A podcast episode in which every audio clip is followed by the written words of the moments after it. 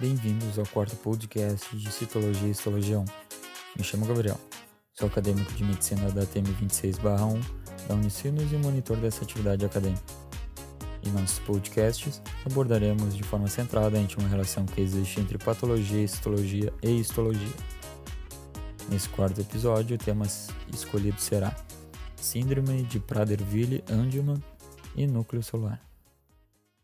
A síndrome de Prader-Willi, SPW, tem um fenótipo clínico caracterizado por hipotonia neonatal e retardo de desenvolvimento, seguido por desenvolvimento pós-natal de polifagia com subsequente obesidade, baixa estatura, hipogonadismo hipogonadotrófico e leve a moderado retardo mental. Já a síndrome de Angelman, SA, está associada com sintomas e sinais extrapiramidais, hiperatividade, retardo mental severo com ausência de fala verbal e paroxismos de risos inapropriados. A SPW e a SA cada uma ocorre em uma frequência de cerca de 1 a 10, 1 a 10 mil a 1 a 20 mil nascidos, respectivamente. A razão pela qual elas são discutidas juntas é que ambas as síndromes são mais frequentemente causadas por microdeleções na região cromossômica 15q11 a q13, que é sujeita à impressão genômica. A SPW e a SA, associadas com alterações do cromossomo 15 paterno ou materno, respectivamente, as deficiências são causadas por microdeleções, dissomia uniparental, ou mutações na impressão genômica. O exame citogenético é um importante componente no diagnóstico e na avaliação dos distúrbios genéticos e refere-se à análise dos cromossomos.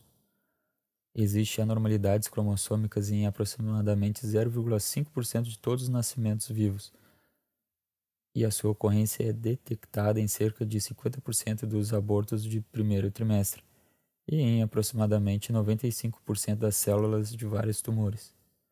A análise cromossômica pode ser realizada no sangue periférico, na medula óssea, em tecidos e células obtidas de líquido amniótico durante a aminocentese.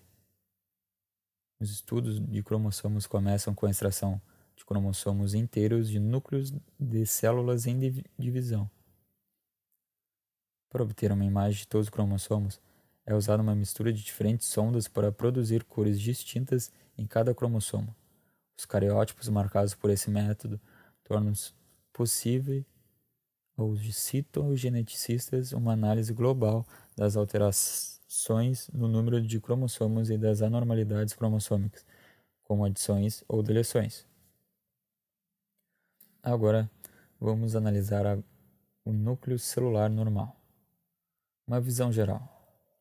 O núcleo é um compartimento delimitado por membrana que contém um genoma, que é a informação genética, nas células eucariontes. O núcleo de uma célula que não está se dividindo consiste em cromatina, que contém DNA, e nucleolo, local de síntese de RNA ribossômico, que estão suspensos no nucleoplasma e circundados pelo envoltório nuclear. Agora, os componentes nucleares. 3. Primeiro, a cromatina é um complexo de DNA e proteínas associadas. É responsável pela coloração basófila no núcleo em preparações coradas pela hematoxilina e eosina. São encontradas de duas formas de cromatina no núcleo. Uma dispersa, denominada eucromatina, e uma condensada, denominada heterocromatina. Os nucleossomos constituem as menores unidades da estrutura da cromatina representam o dobramento inicial da molécula de DNA. Nas células em divisão, a cromatina é condensada e organizada em corpos distintos, denominados cromossomos. 2. O nucleolo. Ele constitui o local de síntese do RNA ribossômico e da montagem inicial dos ribossomos e está envolvido na regulação do ciclo celular. O nucleolo apresenta três re regiões distintas: os centros fibrilares, o material fibrilar e o material granular. Terceiro componente, voltório nuclear. Ele é formado por duas membranas com espaço de cisterna perinuclear entre elas, separa o nucleoplasma do citoplasma. A membrana nuclear externa liga-se aos ribossomos e é contínua com a membrana do retículo endoplasmático rugoso. A membrana nuclear interna é sustentada pela lâmina nuclear. A lâmina nuclear é composta de lâminas nucleares, um tipo especializado de filamentos intermediários, e de proteínas associadas à lâmina. O envoltório nuclear apresenta um conjunto de orifícios denominados poros nucleares.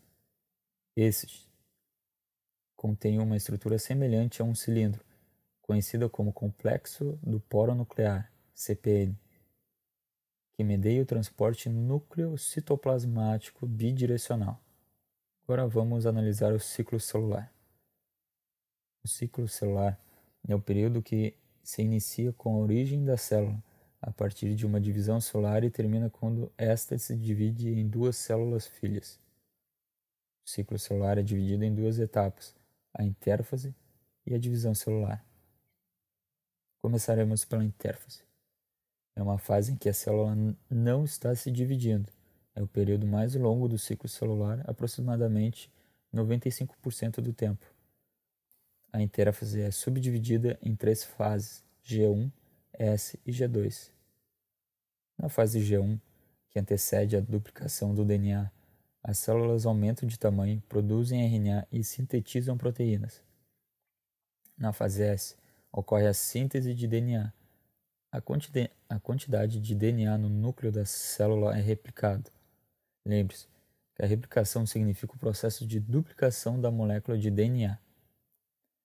Na fase G2, a célula se prepara para a divisão durante a mitose, fase M, e continua avaliando a qualidade do DNA recém-sintetizado, no ponto de controle G2 de lesão do DNA e no ponto de controle do DNA não replicado. Agora a mitose, fase M. A mitose ocorre na fase M e é controlada pelos pontos de controle da montagem do fuso e da segregação dos cromossomos apresenta quatro fases. A prófase, durante a qual os cromossomos se condensam e tornam-se invisíveis, o envoltório nuclear se desintegra e ocorre a formação do fuso mitótico a partir de microtúbulos. A metáfase, que envolve o alinhamento dos cromossomos na placa equatorial. A anáfase, durante a qual as cromátides irmãs começam a se separar e são puxadas para os polos opostos da célula. E a telófase, que envolve a reconstituição do envoltório nuclear e a divisão do citoplasma, que por final é a citocinese. A mitose termina com a formação de duas células filhas geneticamente idênticas, que contêm o mesmo número de cromossomos e a mesma quantidade de DNA. Agora, por fim, questionamento. Entre as frases a seguir, em relação à divisão celular por mitose, uma é incorreta. Aponte-a. A. Na metáfase, todos os cromossomos, cada um com duas cromátides, encontram-se no equador da célula em maior grau de condensação. B. A célula mãe dá origem a duas células filhas com metade do número de cromossomos. C. As células filhas são idênticas às células mães. D ocorre nas células somáticas, tanto de animais como de vegetais. E é um processo muito importante para o crescimento dos organismos. E esse foi o podcast de Citologia e Histologia 1. Muito obrigado por sua atenção e até o próximo.